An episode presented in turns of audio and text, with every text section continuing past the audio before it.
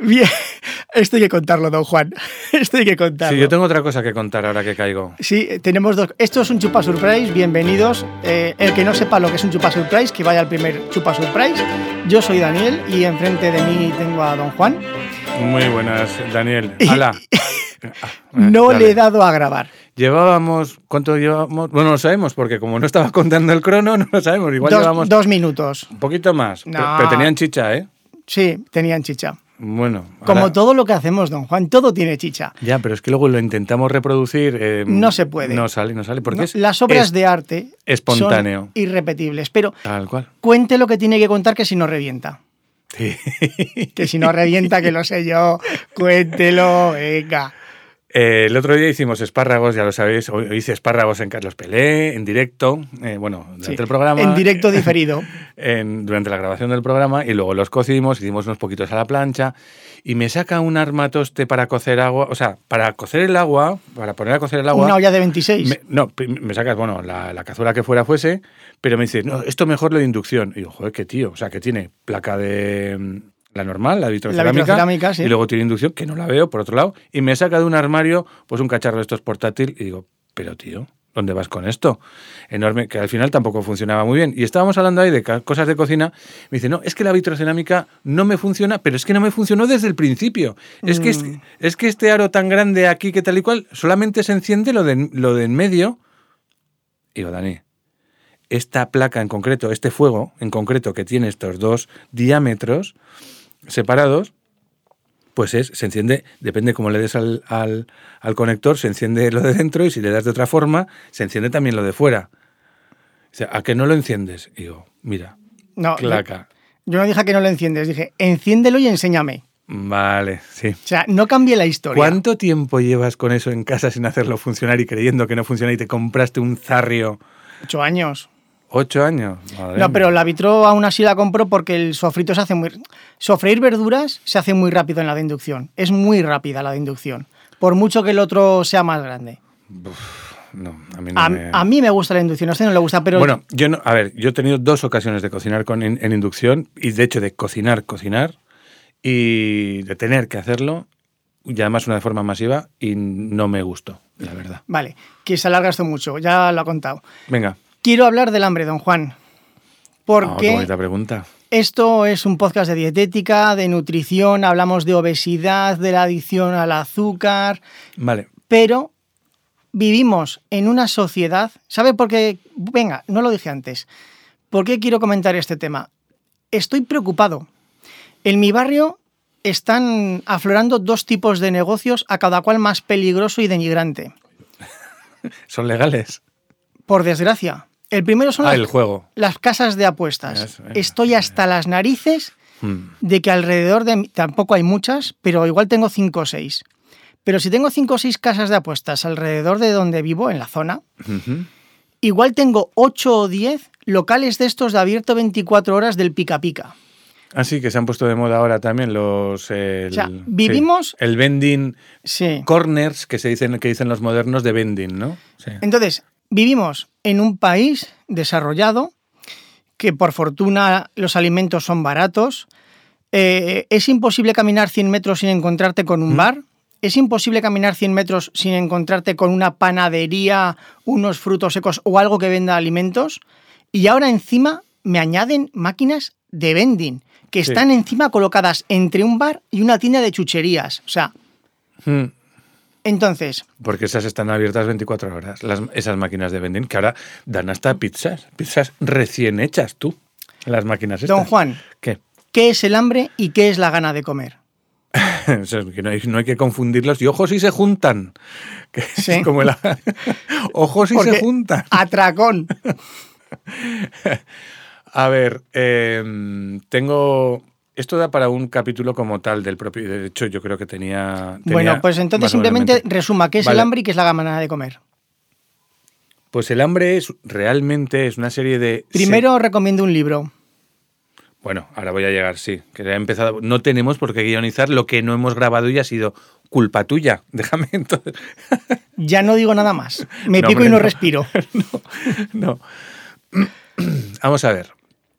El hambre es una sensación que se tiene en virtud de, las, de la suma de distintas señales fisiológicas, de muy distinto orden y procedencia, y que terminan pues en esa necesidad por comer y por nutrirse. Y la gana de comer, yo creo que más bien, y esto hablo un poco también por hablar, y desde mi perspectiva, que para eso se me ha traído aquí, yo creo que más, es más bien, procede de una única señal de la apetencia, de lo que a mí me apete esto y ya, es una mera cuestión hedónica o de satisfacción o de gustico personal.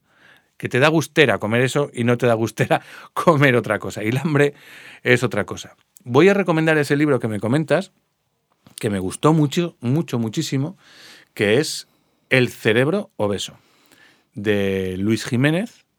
En las redes sociales es arroba centinel5051 y tiene un blog muy, muy, muy interesante que se llama, el nombre del blog es horroroso, lo adelanto, Lo que dice la ciencia para adelgazar, que suena como a vendedor de milagros.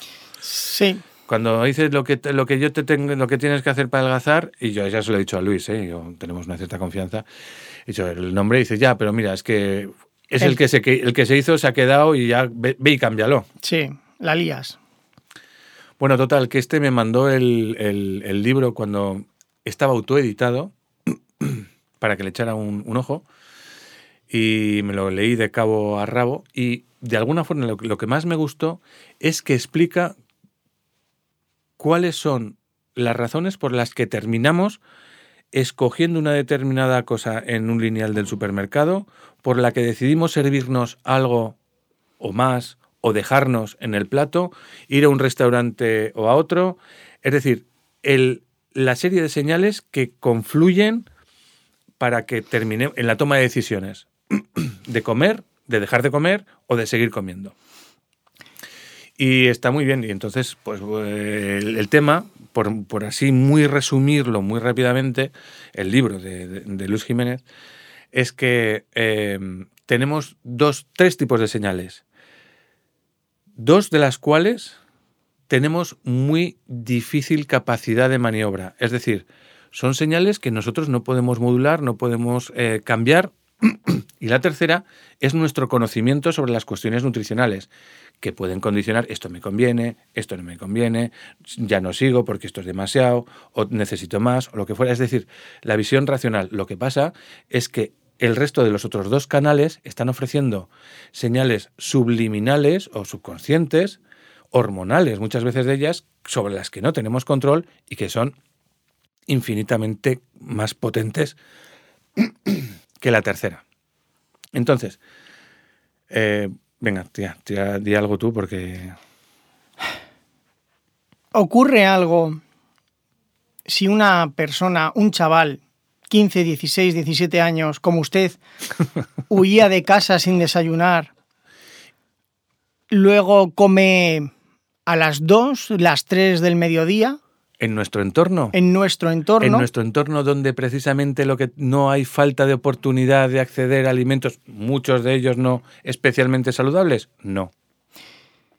¿ocurre algo si yo le cojo, le secuestro, le encierro en el váter durante 24 horas sin comer y luego le libero? Eh, por mi estado nutricional, Claro. porque ahora mismo tal y como Ahora estoy, tal y como está. Pues me que cagaré en tus muelas porque mañana tengo cositas que hacer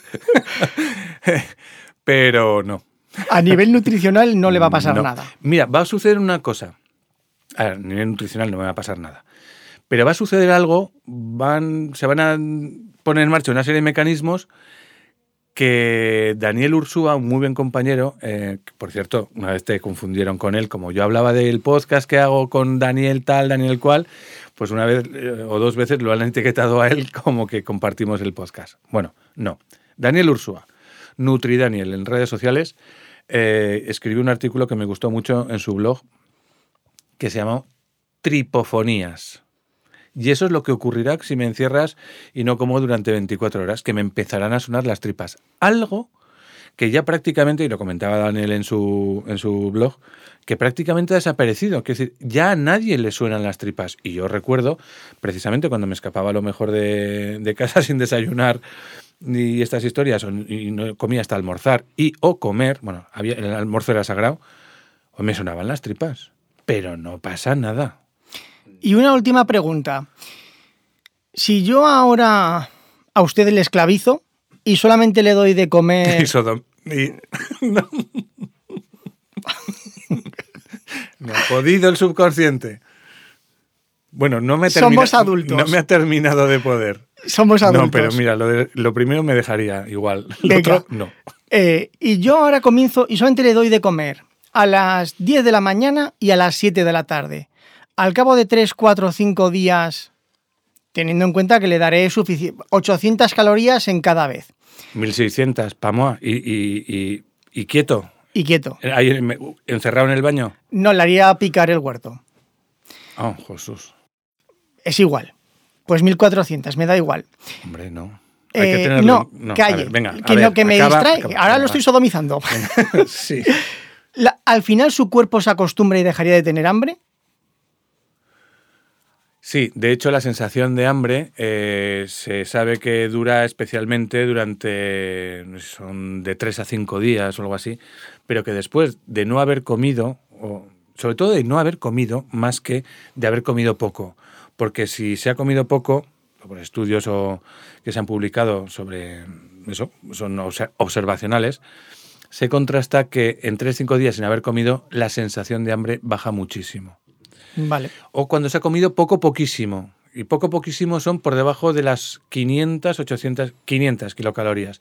Lo que se conocen en el mundillo como las VLCDs, que son las Very Low Calorie Diets, o las dietas de muy bajo aporte calórico. Y como esto es un chupa surprise, lo vamos a dejar aquí ¿Vale? y ya le haremos un episodio más largo cuando sea. Al hambre, eso es. Pues por mi parte, nada más. ¿Qué tal? Pues a mí me ha gustado, me ha gustado. Pues suficiente. Chao, chao. Un abrazo.